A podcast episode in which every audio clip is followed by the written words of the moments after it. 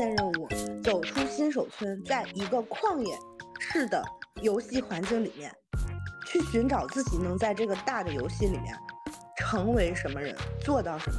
普通人不太像一个定义，而是我很需要一个普通人的这样的一个很扎实的一个落脚点，让我自己站在这儿。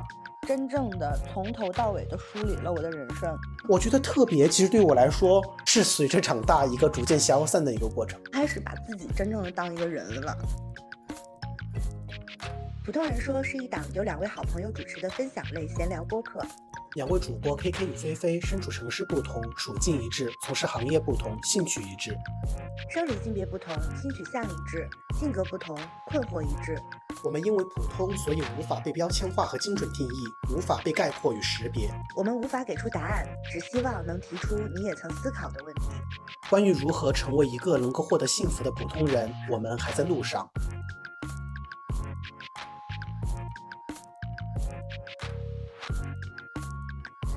大家好，我是主播 KK，KK 是个女生。Hello，大家好，我是菲菲，菲菲是一个男生。对，就是提前先打个招呼，然后让大家了解一下我们的主播的组织架构是怎么样子的。然后我们两个也比较好区分，就是直接按性别区分就可以了。是，也不会把彼此的故事听岔。嗯，对。然后，嗯。在正式开始之前，给大家讲一下前情提要吧。就是，嗯，做普通人说这档播客，其实我和菲菲应该是从二一年，应该是从二一年、二二年就有这个想法了，真蛮真的蛮久了。对，真的蛮久。然后，嗯，但是我们在，其实这已经是我们录的第三期了。之前的两期我们自己都不是特别满意，因为我们会发现说，哎，怎么去定义普通人？解释普通人到底是什么，就像解释什么是爱、怎么定义爱一样困难，而且每个人都有自己的想法。嗯，聊着聊着呢，又很容易形而上和概念化，所以这一次我们就是决定用一个嗯问答的形式，就我提前定了三个问题，菲菲定了三个问题，我们互问，同时也自答。嗯，然后希望尽可能清楚的用比较说人话的呃方 式，嗯，对。然后来讲一下为什么我们觉得自己是普通人，然后我们怎么理解普通人，然后把自己称之为普通人到底对我们自己来说意味着什么，然后作为一个普通人，我们未来希望怎么样子？嗯，好吧，那我们就从第一个问题开始吧。好嘞。那 K K，你是什么情况下开始思考自己？很可能就是我就是一个普通人，因为就是从我自己的人生经验来说，其实，在很长的过程中，我总觉得冥冥中觉得自己是特别的，但你可能真的接受“普通人”这三个字，我觉得是有一个过程的。那那你就是开始有这个过程，并且是接受这三个字，大概是从什么时候开始？我觉得菲菲刚才问的整个问题，其实把我第二个问题给概括了，因为我第二个问题是你有没有什么时候觉得自己是特别的？那我就先把这两个问题混在一起讲，我是从什么时候开始？知道自己可能没有那么特别，其实是从真正意义上来说，真的是从整个社会经济下行之后就沉寂下来了。这过去的三年，其实就是不说大家也知道嘛，就发发生了一些。过去的三年不说大家也知道，其实是一个相对来讲停滞的、比较缓慢进展的三年。我觉得在这三年里面，我得到的最大的收获，其他所有的都是失去，只有一个收获就是。真正的从头到尾的梳理了我的人生，在可能一八年经济还没有不好，整个都是狂飙突进的年代的时候，大家可能包括我，我不能说大家，可能就是我，更多的其实是在设想说自己还能做到什么，自己有没有可能变得更厉害，自己有没有可能时一时间会不会永远的这样好，时代是不是永远的这么蓬勃？而我在这个水涨船高的年代里面，我这条小船儿。能不能变成大船？能不能长得更高？可能想的都是这些和自己无关的，更偏向外外外部感受的一些虚妄的东西。那这三年的整个梳理的过程之后，第一个这经过这三年整个的梳理，尤其是我去年做了心理咨询，我第一个意识到的问题就是，我可能不能跟欲望在一起前行，而是要跟自己对自己的认认知更清楚的认识在一起，会令我更舒服。在时代大潮退去之后，在我对我自己虚妄的认知退去之后，我就开始在想，我究竟有没有什么真正意义上的特别的地方？我的人生有没有拿得出手的高光时刻？我有没有过上特让我特别满意的生活。我嗯过去的所有的成绩有没有一个能拿来帮我做自我介绍的？你有没有看过互联网上那种微信对话框？就嗯就是那种小学生家长，你知道吗？好，我是桑鹏飞妈妈，我毕业于同济，现在正在哦什么五百强高管里面什么当高管，就是我擅长什么什么，以后在这个幼儿园我能为大家奉献来做你什么角色？对对对，就是那种，你知道吧？我每次看见的时候，我就都在想，天呐，我该怎么自 我介绍啊？我对我人生的整个的总结，我没有什么拿来可以做自我介绍的。过哦去了，就在整个青春期的时候，我可能因为有点亚嘛，有点嗯。文艺嘛，会觉得哦，我看了好多书，好多电影，嗯，我嗯。好像还不错的样子。到了整个青年时期开始，正好赶嗯。上经济发展蛮好的，每一个人在那里面可能都有一些大大小小的机会，都嗯。好像看见了能变成不一嗯。样的阶级、更好的人的机会嘛。我在那时候我也看到了，想嗯。的只是怎么样变更好而已，但是嗯没有想过自己到底是怎么样的。直嗯。到反正这两年吧，就开始在想，确确实实挺普通的，不知道怎么介绍自己，不知嗯道履历表上该写什么，不知道嗯去世的时候墓志铭上应该写嗯点啥。所嗯以我觉得，那你如果你都是这样了，你连自我介绍都没有特别好的标签，特别好的概括，那我觉得，那我就是普通人吧。其实关于不是普通人这个事情，我觉得我和呃 K K 虽然在相同的人生阶段和年龄阶段开始产生这个问题，但是因为我们两个进社会的时间不太一样，我真正意义上就是思考自己可能是个普通人，这个事情是有一个明确的时间点，就从学校进社会的这个时候。因为为什么会开始思考这个问题呢？因为在过去的整个求学的过程中，整个价值维度和体系相对来说比较单一，所有人的目标有高低，但是方向性起码是一致的，肯定就是要做最好的大学，获得更高的学历吧，就差不多是这样的东西。这个套东西有很明确的价值观和成熟的路径和方法论，所以在这个过程中，你只要顺着这个走，你其实不要不需要太自己给自己建立价值坐标和体系这个问题。出了社会之后会不太一样，加上。一个是，就是我我是二零年工作的时候，从二零年的时候，嗯，整个反正同龄人之间没有太洋溢着那种我要大干一场，我未来来一定一定得怎么样的这种情绪。那么，当你没有这种情绪了之后，你就开始开始想要干什么。当工作没有办法把你送到一个那样的一个位置的时候，那工作它所扮演的角色和人生的目标会变了之后，我发现这个时候我仔细想想。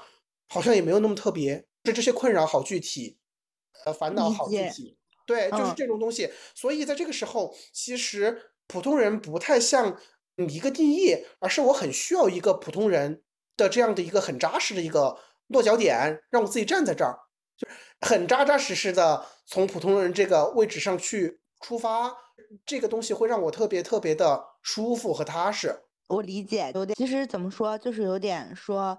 我们我们的生活履历虽然不是在一个平面上的，嗯、我已经进入社会很长时间了，你那个时候可能还在上学和读书嘛，嗯、因为你二零年可能才正式工作这样子。但其实我们非常像的一点就在于，你在读书的时候，其实学校也不错，学校很好，可以说我在整个进入到社会去发展的那段过程里面，我们都是在一个上扬的这个趋势里。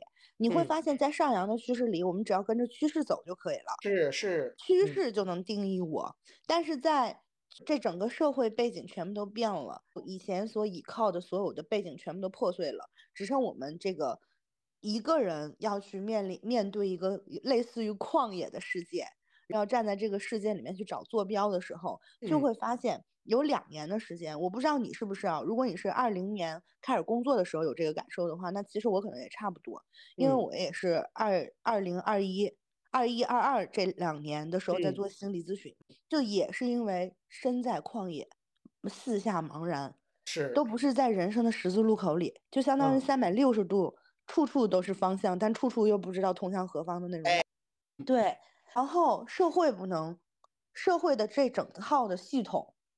因为我是比你接触的时间更长的，我给我概括两个字，就是厌倦，真的是倦了。这里面的任何一个身份和任何一个定义，只要他他不管他好还是不好，站在那一边的，我就通通不想要。这个你能理解吧？之前，嗯，比如说要说过去的职业履历，我也有创过业，对吗？其实现在也在创业了，但我是绝对绝对不会说自己是创业者的。以前有可能讲过，但是现在是绝对不会说的，因为我觉得他是站在系统那一面的。哪怕是我现在在做做这样的事情，但是我不希望它成为我定义我的标签。那我跟我我就是想表达，我跟系统不是一边的，我要站在系统的对立面。所以没有了系统这个大的背景当你的支持，就是你你觉得社会上的成功也好，或者说成绩也好，都不是你想要的，都不是你你希望被你的，那你就只能是自己给自己找自己的，你只能给自己找身份标签嘛。就像我可能也会问这个事，一会儿也会问这个问题，跟不清楚背景的可能会有的听众朋友们讲一下。桑鹏飞蛮厉害的，桑鹏飞是北大毕业的。所以一会儿也会有这样的问题，说系统这个东西，学校的这个东西，当我们逐渐脱离它，脱离脱离了原本倚靠的一个吸取养分的大背景以外，我们必须去定义自己是谁的时候，我理解菲菲说的特别脚踏实地那种落地落地点，就是我不如是一个普通人，是这个意思？是是。那你你什么时候会觉得自己是特别的？因为你讲了自己。逐步认同自己是普通人的这个过程嘛？那你什么时候觉得自己是特别的？因为我在青春期的时候特别文艺逼，看很多怪怪的电影和书，我去参加音乐节，还有那种 就是很奇怪、很小众的活动的时候，那个时候我是真的蛮觉得我好像是有点跟大众不一样的，跟东亚体系、东亚这一套规循规蹈矩的人生会有点不一样。但逐渐，因为你长大了，你也得赚钱，你也得生活，就会觉得那我还是蛮普通的，已经不复特别。而且以前那些特别的情况好像也就那样。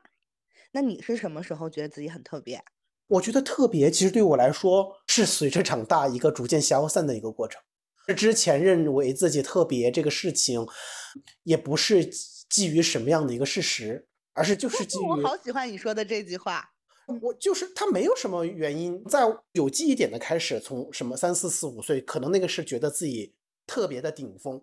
我觉得这个东西是随着年龄的长大，一个逐渐一个消散的过程中。虽然就是我的人生还算是相对顺利，包括后来考考了就是很好的大学，以及是我出来工作的时候，我确实对我现在这个工作非常非常擅长。我在这个中间得到的正向反馈非常非常多。但是你回想到。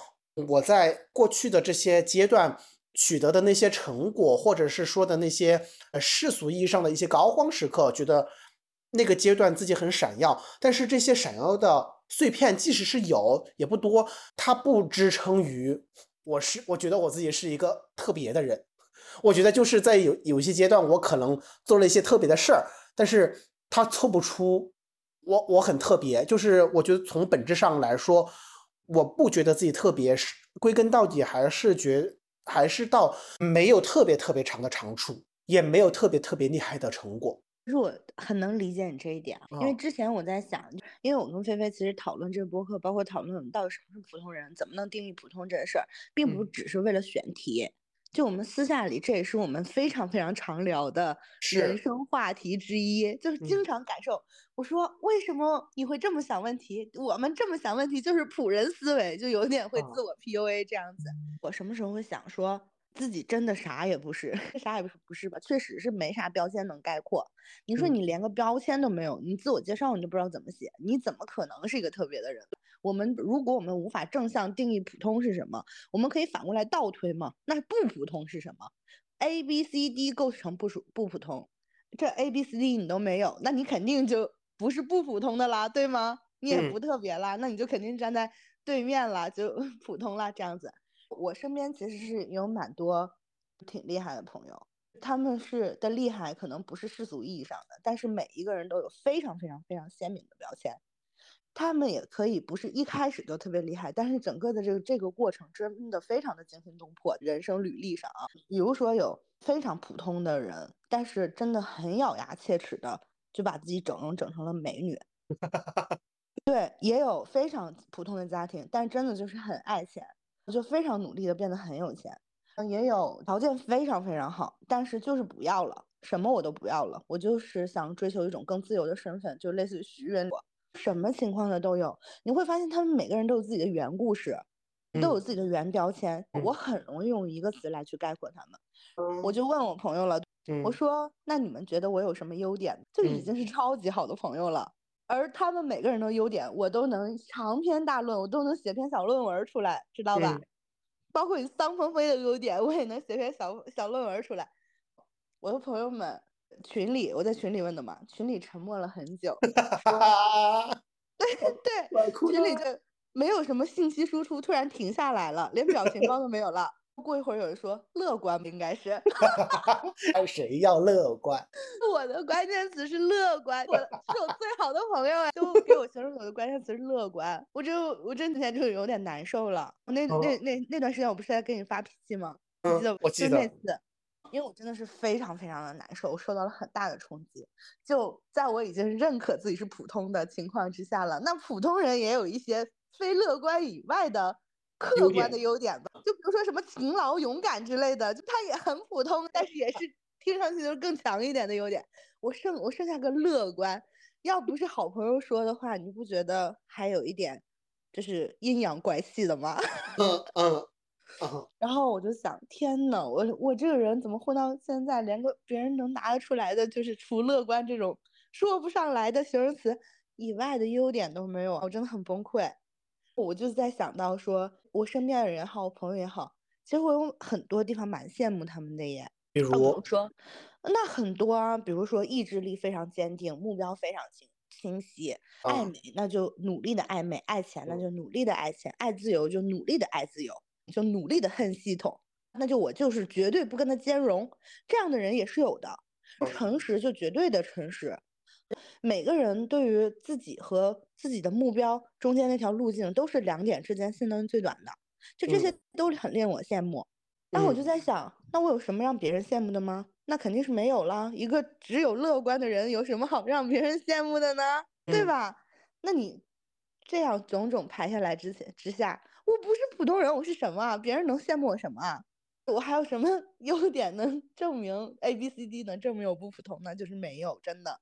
那我要问一个问题，那你怎么看待这个事儿？就是多多少少在网上还是有一些粉丝，好比我们这个播客分享出来了，还是可能是从你那儿导入的人来听会比较多，这是一个 对，这这是个客观事实，这这个是客观事实，没有在和一个阶段让你觉得自己可能挺特别的这个情绪吗？是这样，我理解你啥意思。你就想说，本人微博还有就是个十百千万十万，就是六位数的粉丝，对吗？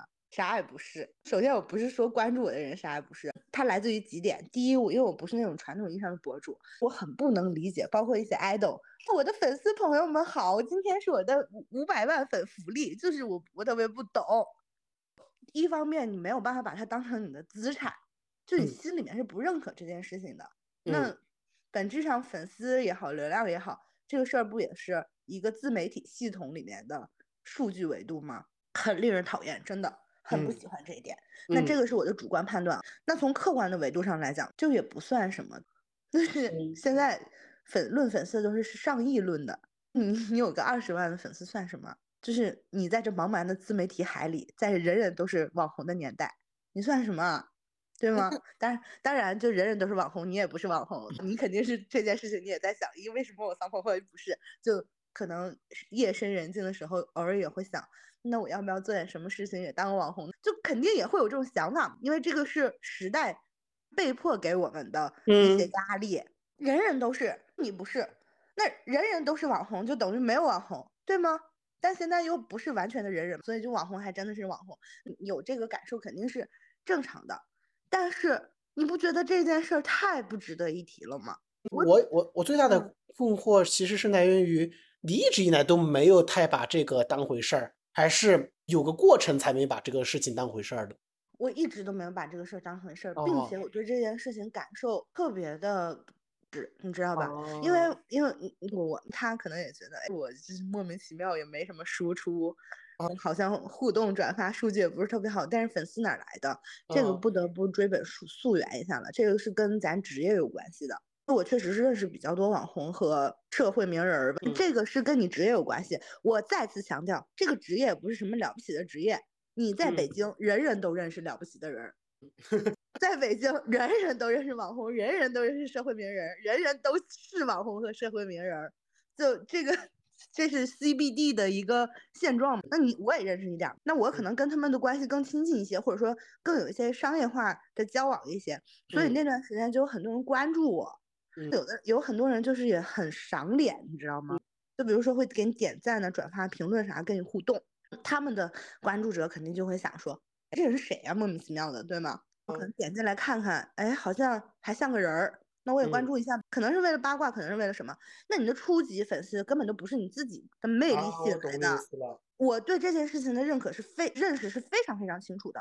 我一直都不觉得有人真正的喜欢我，我觉得我是我朋友的附件儿，我是我朋友的叫什么加赠，你懂吗？买一赠一，顺便关注一下这个人，就会有一点。这是从我自己的感受上来讲。我从来就对纯，确实我的发展过程确实是跟别人有点不太一样，我这属于纯粹蹭的，蹭蹭人热度蹭来的，所以我对这件事就有点类似于脏钱儿的感觉，你知道吗？就不敢拿出来花，有点这样。对，所以确实是从来都不觉得这是个事儿，而且我是我今年有一个大的变化是啥呢？我开始把自己真正的当一个人了，我以前太精了。我觉得你太精也是不把自己当人，有点把自己当成一个社会的实验物，或者是当成一个，我我不知道游戏原型什么的，就你也没有太在乎自己的感受，你你没有太把自己当人，你还是以你这个身份去体验了一个社会化进程里的社会化程去去做一个社会化程度培养的实验，就 OK，那那别人要求我要体面，那我就要求自己要体面。别人要求说人类应该有道德观，那我要求自己有道德观。在这个过程之中，我从来没有想过，那人一定要体面吗？对吗？人一定要吃得苦中苦，方为人上人吗？没有想过这件事儿的。直到今年才开始陆陆续续的想这些了之后，就敢于承认自己的软弱，敢于承认自己的失败，敢于承认自己的啥也不是了之后，我才开始真正意义上，我玩微博得玩了十二年了，十二三年是有的了。才开始真正意义上在微博跟人正常的讲话。就在今年之前，我基本上都不跟任何我的评论区里的人互动。懂了。别人可能会觉得说，哎，这个人好高冷，其实不是的。我在想，我凭什么以博主的身份跟别人互动？我觉得太傻逼了，我觉得有点 不配得。对，就是不配得感蛮强烈的，所以。真的不会觉得有普有粉丝这件事情很特别，我就觉得第一，这个是我工作给的一些加班费吧，你这么理解，就是加班福利吧。第二个事儿，我也不觉得这是什么得意的事儿，甚至它反而让我特别的紧绷。如果我要是可能没有这些外部的人关注，我可能在微博上会更放肆。今天我也没靠它赚什么钱，我也没靠它得到什么好处，但是其实我是一道枷锁，我就觉得有人关注我。我不，我不能太撒泼，所以我说不上来，就不觉得他很特别，而且很多人都有粉丝。未来，我觉得未来两三年，人人都是 KOL，真的，并且这也是我的自媒体观。我也立志于在任何地方，无论是线上线下，无论是发微博、社交媒体上，还是点对点跟人聊天，我就说人人都是 KOL。那你说，在一个人人都是 KOL 的年代，我只认为这件事是趋势，它不是特别的，嗯，它甚至会越来越不特别，大概就是这样。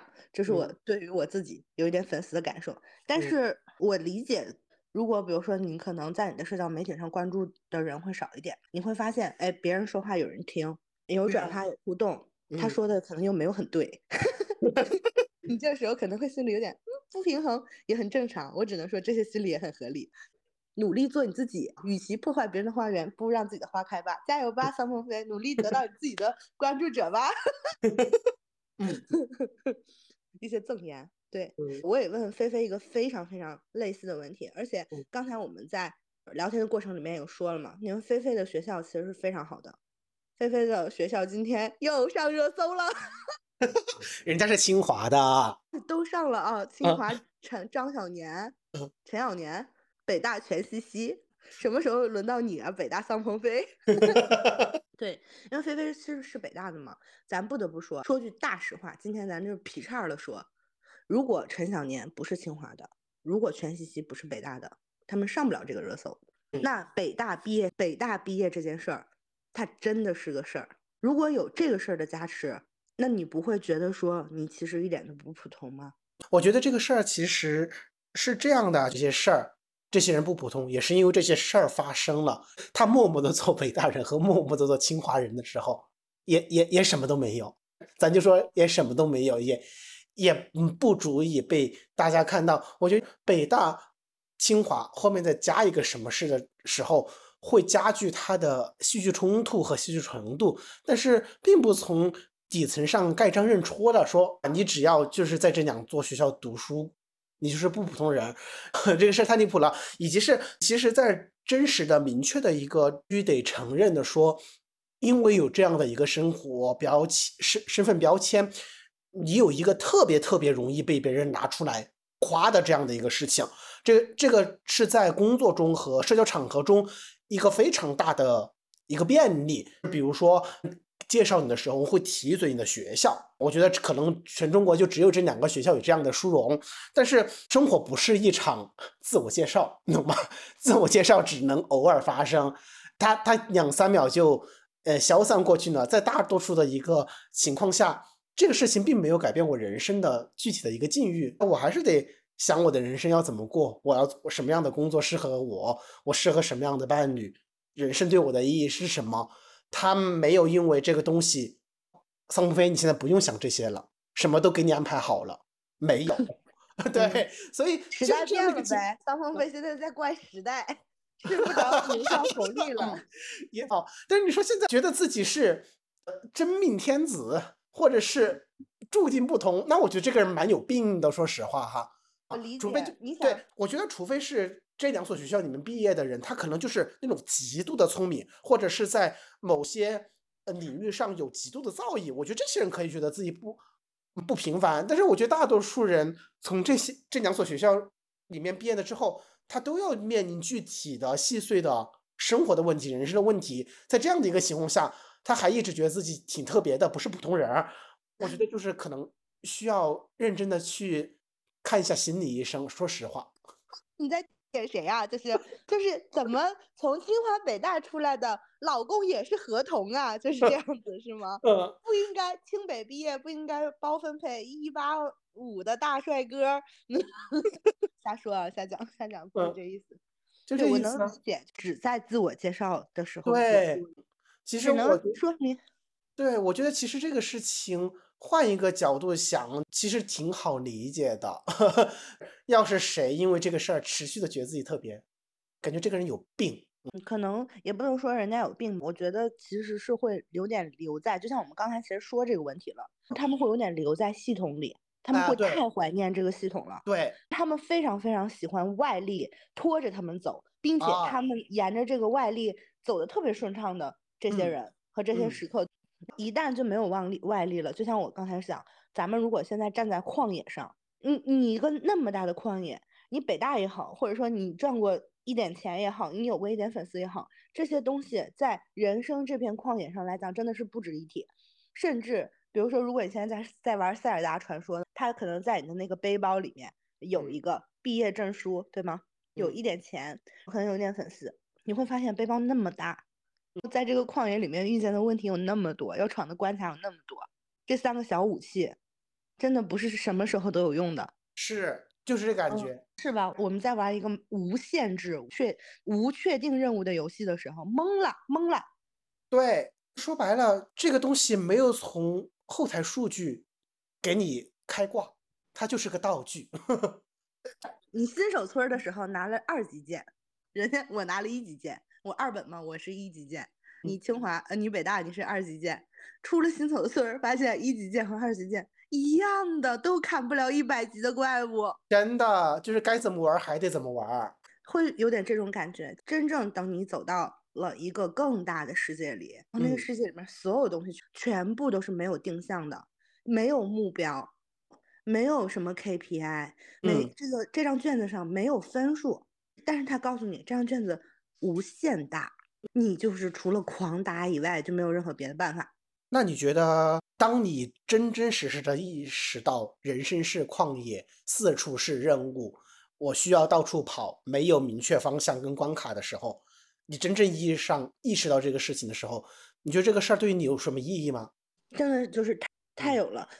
第一个事儿，我觉得这不是说对我这事儿有什么意义，而是它存在感太强了，它一下变成我的人生的主线任务，你知道吗？人生的主线任务，走出新手村，在一个旷野式的游戏环境里面，去寻找自己能在这个大的游戏里面成为什么人，做到什么。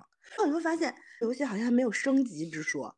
有人在那边种花，有人在那边种菜，有人在那边打铁，没有任何一个人说他做到了什么什么什么之后，他就是这里游戏里面的最厉害的人了。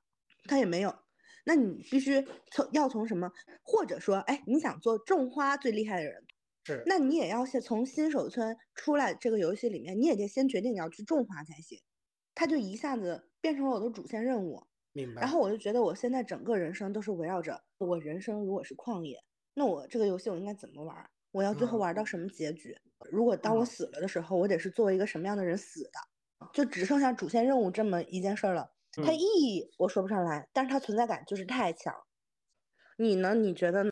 我其实我跟你的感受非常非常非常的相似，找到。普通人的这样的一个核心的身份原点的时候，以及是呃基于这个原点，我完全的跟你一样体会到人生是旷野，需要自己去找自己的主线任务之前，我觉得尤其是在我们就是简中大东亚社会，其实你的目标感是很强的。你目标感很强的时候，你的那些好，很容易去排序比较，所以在这过程中，其实你心态会特别特别的容易。嗯，或者是糟糕，比如说有有好看的人也去羡慕一下，有有钱的人也去羡慕一下，有学历好的人也去羡慕一下，有工作牛逼的人也去羡慕一下。你就是人生就是有一种呃无处下手和没有办法往前推进的这样的一个感觉。但是反而意识到人生是旷野的这样的一个东西之后，你就开始就会认真的去想，我可能是一个喜欢种花的人，我可能是一个喜欢。打铁的人，那那别人就是往别的方向在做他的自己的经营性的游戏的时候，你就觉得合理，那是他的事情。所以，对对我来说，这个意义我更明确的知道自己的诉求了，我也不容易被外界别的好的东西，咱也承认它好，因为别人有，且因为这个好而产生一些心态上的一个焦虑，因为只只有当自己做自己，从心里认可。和自己真正想做的事情的时候，我觉得是可以缓解那种比较下的压力的啊，焦虑的。你刚才说那个事儿，我觉得特别理解。我觉得啊，你这边羡慕一下，那边羡羡慕一下，你这边看谁也好，那边看谁也好，然后导致你自己有点不知道该往哪边去发展，甚至都已经不算是最糟糕的情况了，你知道吗？我认为在整个东亚这种考试这种排排分儿。这种考试计分排名的整个的大的环境里面，你都已经就是人会很容易发疯到你这边看谁也不行，那边看谁也不行。我们今天还聊了这个问题。对你很容易进展到，虽然你自己也啥也不是，你自己还不知道自己是个什么东西，你自己也不知道往哪里面去走，但你看人家种花也不行，看人家打铁也不行。我们现在，我能拍着胸脯保证说。我绝对不会羡慕人家打铁的，我不会说人家挑水的一级，就是比如说我种花种到十级，我不会说人家挑水挑到一级是垃圾，对，我也不会说人家打铁打到一百级特别牛逼，很平和，他干他的，我干我的，对，我们的人生主线任务是不一样的，对，是是不是？是，我完全就是这样的一个感受，对，而且我有，我刚才真的是在录的过程之中，我突然想到的。普通人对我来讲意味着什么？普通人这三个字，虽然我已经年纪很大了，但是我可以明确的说，对我来讲，我整个这一套思考，包括我承认自己是普通人，包括我说今年要更放肆，要更自疑，要做更实在的人，要做真的人，要做说人话的人，等等等等，一种做自己宣言的所有的这个心理状态的出发原点，其实包括跟我承认自己是普通人一样，它都意味着我走到了坐标系的零点零。是对，过去一切都不算了，它好它坏我都不算了。对，我今天重新找到了我的原点。OK，我从一个普通人出发，我可以做更快乐的普通人，我牛逼；我做更强大的普通人，我牛逼；我做更敢承认自己懦弱的普通人，我牛逼；我做赚到钱的普通人，牛逼。但赚到钱的还叫普通人吗？有点钱小钱儿，就是嗯称不上来的。我赚一分，我有一分的牛逼；我赚嗯十分，我有十分的牛逼。我今天能做到一点点什么？我只要这个坐标系我移动了，对吗？不是嗯往负着移的，而是往正向移的，移嗯一点点都算我赢了。普通人对我来讲，就是意味着我觉得就是回归原点的一个状态。以明白。前以前没有什么能拿出来骄傲的，但是也不觉得贼差，都还行。但是呢，因为你进入到了另外一个状态里，或者说进入到了另外一个层级的心态里，就是归零。以前就是以以前也好，未来也好，其实都是不作数的。你只要看你现在到底是在哪里，以后只要看你和你想做的事儿的距离有没有缩短就可以了。你的人生维度只只剩这一个维度了，就不用再看别人了。是是，大概就是这样，了解了。那嗯我就是问菲菲最后一个问题，我觉得可能也是一个在刚才高谈阔论了之后，就甚至有点像自己给自己鼓劲儿之后的一个冷静下来的这么一个问题。你觉得你现在身为普通人，你最大的困境是什么？我觉得其实嗯不太是困境了。其实刚开始的时候，我我刚开始的时候，我想了一个困境，但是嗯，经过我们就是刚刚录这个播客，说这个问题，把这些东西又拆开来说，我觉得那个不是困境，就反而变成目标了。那么这 困当就是我肯定是不满足于我现在的这样的一个状况的。也不是在这个位置上待的特别的满足和舒适的，我有更明确的我想要去前进的这样的一个地方，嗯，所以普通人这个事儿对于我现在自己来说，它不太像一个困境，因为我我待在这儿不舒服，但是正是因为我待在这儿不舒服，我开始自己思考我要朝哪儿走了，所以它反而会变成一个目标感更强的这样的一个啊人生状态，所以这个问题对于我来说。嗯，最大的困境，或者是我们把这个困境理解成目标，我还是想要有一束光为我而打这个事情，我人生还是有一个非常明确的啊、想当名人呗诉求。我觉得这个名人的事情是，嗯，怎么说，也也谈不上说那种家喻户晓，或者是我们单纯的从被很多人知晓这个层级上来说一个名人儿。这也谈不上说这个问题，而是我觉得有完完整的东西，这个东西它可能是一个内容，或者是它可能只是一个账号，什么任何其他的一个东西。这个东西是因为我谈论这个事情，大家知道这个事情，知道是我一手创造的这个东西，我还是会有非常一个人生诉求，了解，想当主理人呗。非常嗯理解。其实我跟你差不多，我觉得我们这样的人啊，不管是说你在创作比较偏文艺，还是比较偏世俗化，可能在创业，就讲 do something 的人，他都是创字辈儿的，是创门人，他都会有点说，我一定要去做出什么事儿才行，而这个事儿必须得是从我开始由我结束的，我不能从中间儿加入，只只作为局部存在，特别喜想强调自己的主人公、主人翁的行为，对，嗯很需要存在感。特别需要这个事情之的意义，是因为我而建立的，特别需要这个事情。而啊且我们想要的存在感，其实还不是纯说你个人在在微博或者在哪里说点儿好玩儿的话，发一些碎片化的东西，有人关注你，你能通过这件事不思议去赚钱都可以。嗯你你通过这件事盈利了，其实你要的也不是这个东西，对吧？对对，要的也不是反复的找角度吵架和说话来关博得关注，要的也不是要的也不是装修的时候也要把脚伸出去露白袜。嗯嗯，对，真的要的也不是这个。要的真的就是创作出一个完整的属属于自己的东西。那嗯其实这个会有点跟我们的大纲都不太一样了。那你有嗯没有想过说你到底要做什么呢？我说实话，我不知道，我不知道。我说实话，是很笼我统的知道，对，我觉得嗯，在努力的去找这个东西，因为其实我跟你会不太一样，我文艺情节没有那么强，那么就说我要写个小说或写个创作一个电影这种东西，嗯，不是特别的能够打动我。但是这个东西又是最直接的，它从作品角度上来说又是最直接的，因为就是人人都认可那那是一个作品。但反而我我因为我自己不是一个文艺感那么强的这样的一个时候，又当又要想当主理人的时候，说实话，现在没有那个很明确的想要的那个东西，所以只能说走一步看一步。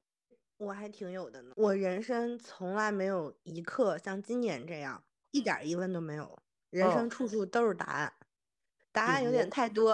嗯，比如，就比如说，我要想，我想成为什么样的人？我人生的嗯主线任务是什么？哦，我希望能做到哪些事儿？越来越具体了。之前我看我，之前我看也是我关注的一个博主说的，就是嗯他说他是看《机智的医生生活》的时候有感有这个感受嘛，就发出了一些观点。他就说，能随时随地说出自己喜欢吃什么食物的人是很厉害的，那就意味着非常了解自己的胃嘛。那能随时随地说出自己到底喜欢什么，要做什么，主线任务是什么，目标是嗯什么，以后要变成一个什么样的人，发说说的更大一点，就是你嗯死了之后，你希望你死的时候，你的葬礼上别人怎么介绍你，我还是挺有数的。现在，嗯明白。那首先肯定也是要创作，我还是挺挺想做内容的，虽然在此之前没做出来什么，但我觉得这个事儿反正人生还很长。我我嗯明白。创作这件事情真的很健康，它就没有说像生育一样，还有一个最佳生育年龄。而且很多，其实我觉得大部分事情跟身体机能关系不大的事情都是这样，就不单单是创作，有可能嗯是习得某一个技能，或者是嗯获取某个东西。我觉得其实都是这样。如果你自己真的想明白这个事情，因为我我之前因为有要想学乐器这个事儿，所以我在网上看了大量的那种就是成年人学乐器啊之类的这样的一些心路感受和历程。我当时就看到了一句话，我就特别喜欢。那个人说的说，他说种一棵树最好的时间可能是十年前，但也可能是现在。有有，我觉得随时随地可以开始种那棵树。是的，是的，因为如果我们对这个事儿没有特别功利的要求，那它就会变成我们人生一个特别美妙的背景音乐。对，我现在有几个事儿是特别明确的，第一个嗯事儿是要离开系统，甚至要对抗系统。我绝对不会再为任何外界去框定的价值观和设定的价值体系，嗯他不再为他们去妥协了。这是第一个。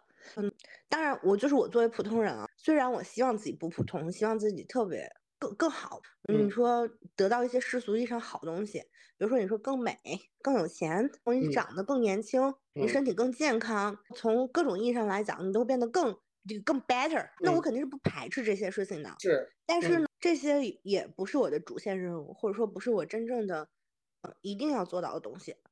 我觉得我一定要做到做到的东西，从我做人做人来讲，只剩一点了，就是我一定要做真话人，我要做实心儿人，我要做真人。未来我的人生就是做真人能做到什么程度，就是一个做真人的人能赚到什么钱，一个做真人的人能活成什么样。这个就是从做人来讲，我嗯当然希望自己也是有一个更好的身份啦，有拥有更优渥的条件了。但是除此之外，那些是我觉得 抗拒不了的一个追求。咱今天也不能说说我就不在乎，我也不能这么说，这么说就假了嘛。也嗯不，我也确嗯实是在乎，咱嗯咱实话说，对嗯。但是那些之外，我希望我能成为一个真话人、实心儿人。那这这两点，对抗系统，做真话人。每做任何一件事情之前，都要问自己一下，这是不是我真心实意想做的？啊，懂了，是，对，大概是这样。那我们这菲菲，我觉得我们这一次聊天的基调其实是要比上一次健康，你发现吗？健康是在，上一次我们聊到最后的时候，其实是有点对技术普通人这件事情有点懊恼的。你还啊记得吗？啊说啊说，啊结果我们现在还是要做卷子，在世界大考、世界这个社会大考试里没有达啊到很好的成绩，所以就是变成了中等生普通人。上次有这样子嚎叫来着，但这一次我会觉得更健康。我觉得，嗯虽然录了两期节目都没有发出来，但是也没有浪费时间。是，因为我们做这个播客也不是为了什么，是为了在梳理自己的问题、给出自己答案的过程之中，更了解自己是谁嘛，对吧？是的。今天的节目就录到这里了，我是菲菲。由我来给大家做一个结尾。其实，在前面提到过了，这已经是我和科科第三次录这个节目了。但是，他作为普通人说这档播客的内容呈现仍然是第一期，主要还是因为“普通人”这三个字作为一个内容来说，它太抽象了。在这个过程中，我们自己也不断的梳理。整理和成长，才有了今天的这档内容的呈现。那么在下期，我们可能会讨论更加具体的这样问题，主要是围绕着普通人的成长经历过程中的羞耻感和不配得感。那么我们下一期再见。